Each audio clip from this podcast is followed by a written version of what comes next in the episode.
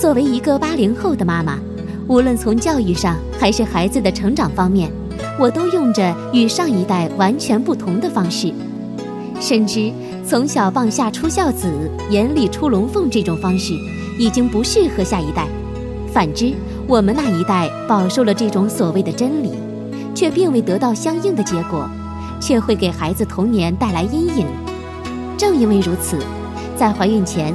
我便开始学习孕妇和育儿的经验，出没于各大育儿网站，奔波于各种名师育儿讲座。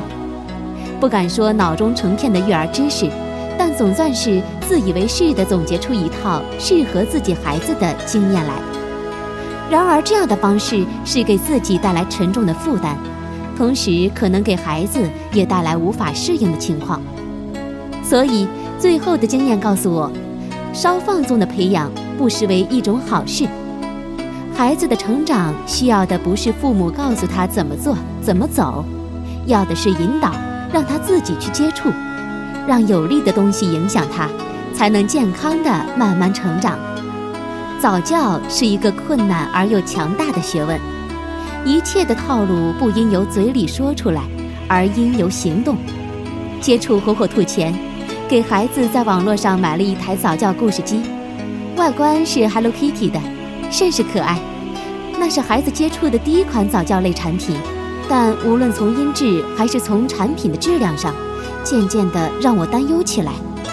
孩子还只会叫妈妈的时候，因为这台早教故事机质量问题，发音时扭曲，让孩子也跟着发出奇怪的声音。终于，不久后从网络上了解了火火兔，购买了第一台 G 六。当时孩子的父亲就说：“这音质可以跳广场舞了。”之后我不断的了解了多款同类产品，发现火火兔的优势所在。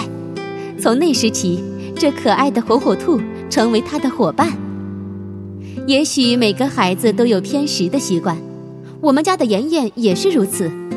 同时，孩子继承了他父亲的脾气，无论用什么方法去告诉他挑食的坏处，都无济于事。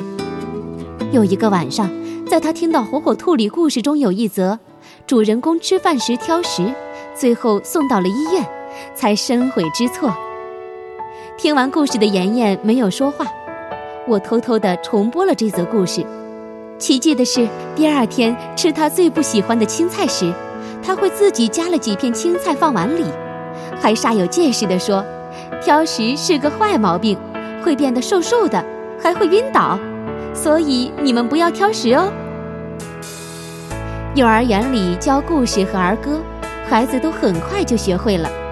他骄傲地对我说：“那些儿歌在我的火火兔里就有。”他的火火兔资源是不断扩充的，幼儿园的儿歌并不能完全在火火兔里找到。但我每天留意着老师给孩子们布置的作业，第一时间就把需要的资源加到了里面，所以孩子总觉得。火火兔就像哆啦 A 梦一样，什么都能变出来。六一即将到来，礼物只是简单的玩具，但最重要的是，从上个月以来，我们一直在努力帮着他完成的一项工程——六一的排演。我觉得礼物再多再好，也不比让孩子有一个好的机会上台。妍妍很内向，别说上台了，当着人面唱首歌。用任何代价都是做不到的。在五月初，我就留意了老师开始选节目，有一段舞蹈是洗澡歌。在名单确定前，我便把《火火兔》里这首歌设置循环模式。妍妍一回到家，我就陪着她跳老师所教的这段舞蹈。然而事与愿违，最终她因为在彩排时根本不敢跳而被挤出名单。还好有一个节目是《三字经》。这么长的文字，别说是孩子了，连我们大人都无法把它全部背下来吧？想想古人要多大，用多长时间才把它背诵下来呢？这次的机会不能再错过。我心里暗暗的给自己下了誓：每天我们陪着孩子念《三字经》，一起念《三字经》。为了提高他的兴趣，四点半下课后，我们带着火火兔到他同学家一起玩。玩的游戏就是一起学《三字经》，在这样一个游戏和比赛的过程当中，迎来了五月二十六日的首次全员节目排演。很多家长都在，大家的节目都很优秀。妍妍的《三字经》背诵的很大声，在这么多人面前，她终于敢于开口。正式演出那天，场下的人更多。我希望他能拿出勇气。我很清楚，只要他跨出这一步，以后再有这样的机会，他不会再怕，不会再退缩。而这一切的努力和火火兔也是密不可分。兔兔已成为孩子成长道路上的好伙伴。